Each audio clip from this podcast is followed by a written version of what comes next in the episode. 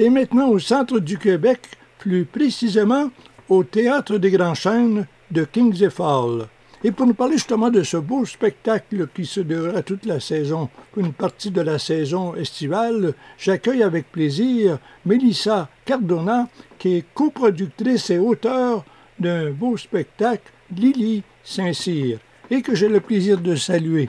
Alors bonjour, euh, Mélissa. Bonjour, ça me fait plaisir. Lisa, on parle justement d'un spectacle un peu spécial. Alors, de quoi s'agit-il et qu'est-ce qui vous a amené justement à, composer ou à produire cette pièce Lily Saint-Cyr? Ben alors, je me lance. Alors, tout ça, c'est arrivé parce qu'en fait, euh, je suis venue en 2018 présenter un théâtre musical à Kings Falls qui s'appelait Amsterdam, dans lequel j'avais suivi la musique de Jacques Brel ça avait bien fonctionné. J'ai adoré les gens, la région là-bas.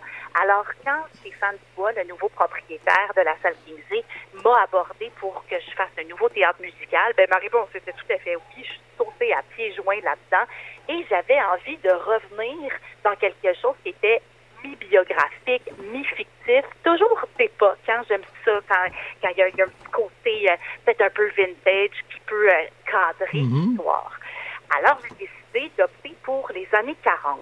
Montréal, le cabaret en fumée, l'époque du red light où tout était permis, la drogue, l'alcool, le jeu, les femmes, le burlesque, c'était les grandes et belles années, absolument euh, dans la corruption, mais il y avait quelque chose de romantique, de sulfureux dans Montréal, et il y avait cette fille-là, Lily Saint-Cyr, qui incarnait vraiment cette époque-là de la Deuxième Guerre parce qu'elle est devenue la reine de Montréal. Oui, c'est resté dans les annales d'ailleurs, selon mes informations, euh, Exactement. Mhm. Exactement. C'est vraiment une femme qui a marqué l'époque parce que ben, c'était une effeuilleuse. Hein. C'était une des mhm. premières à se déshabiller au complet. Et puis, ils avaient passé une loi à l'époque hein, un artiste ne peut pas quitter la scène avec moins de vêtements qu'il avait en arrivant. Ah.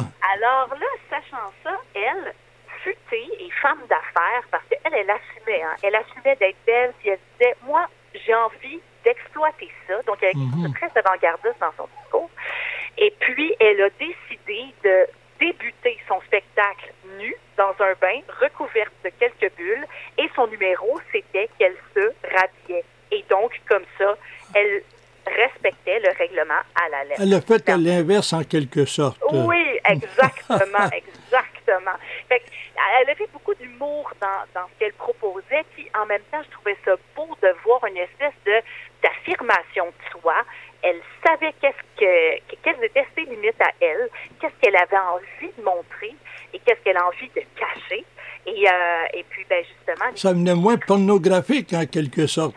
Ben, ça, il y avait du spectacle, il y avait du bon goût. Mm. Chez Lily Sincère, on est dans la classe le bon goût. Puis elle, elle disait toujours Moi, je raconte une histoire, je, je me mets jamais nue gratuitement c'est au mhm. terme d'une histoire, puis il fallait de la nudité. Bon, vous me direz qu'on pourrait débattre là-dessus. ah oui, ah ben, aujourd'hui, on peut voir toutes sortes d'écoles, en effet. Euh, maintenant, je sais que j'avais des acteurs, des acteurs intéressants ou des comédiens. Alors, vous pouvez nous parler un petit peu, quels sont les comédiens qui vont justement incarner euh, ce, les personnages de la pièce? Alors, je suis tellement choyée. On a six euh, comédiens extraordinaires qui, d'ailleurs, hein, c'est une création qu'on on est en train de faire. Puis même, il y a des fois, il y a certaines répliques, certaines scènes qu'ils retravaillent avec moi au niveau d'écriture. Et puis, ces gens-là sont tellement, ils en ont tellement du vécu, ils ont tellement travaillé sur les planches. Alors, il y a l'extraordinaire Kathleen Fortin, euh, qu'on a vu dans tellement de choses, mais moi, je l'avais, euh, j'avais basculé pour elle dans Les Belles Sœurs, elle était tellement bonne. Il y a Marie-Pierre Labrec qui incarne Lily Saint-Cyr, il faut la voir. Hein. Elle a une finesse dans son jeu, elle a son petit accent anglais, là, comme ça. Je peux pas l'imiter euh, trop bonne, je suis pas capable de faire comme elle.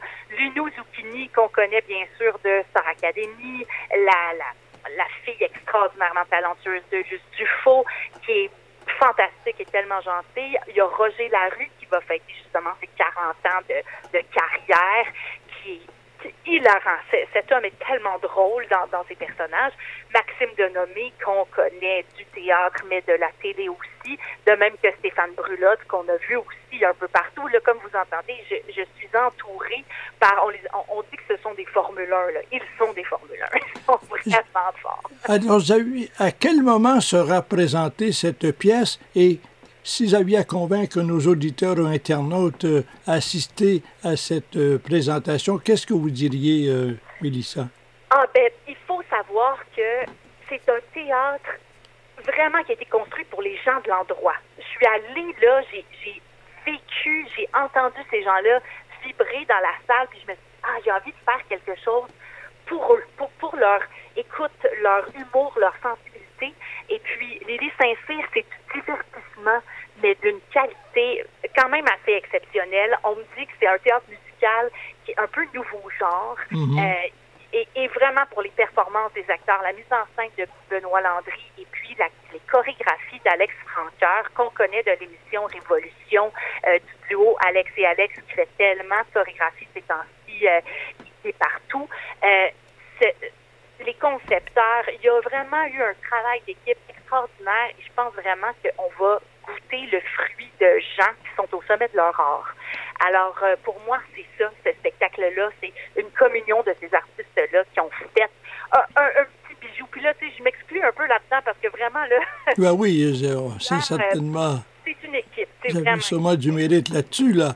Hein? Ah ben, c'est un film que je fais, mais, mais vraiment, je trouve que l'équipe s'est tellement donnée, et puis c'est magnifique euh, d'entendre justement ces nouvelles chansons-là de, de Kevin Hull qui, qui signe le, l'album, c'est absolument génial.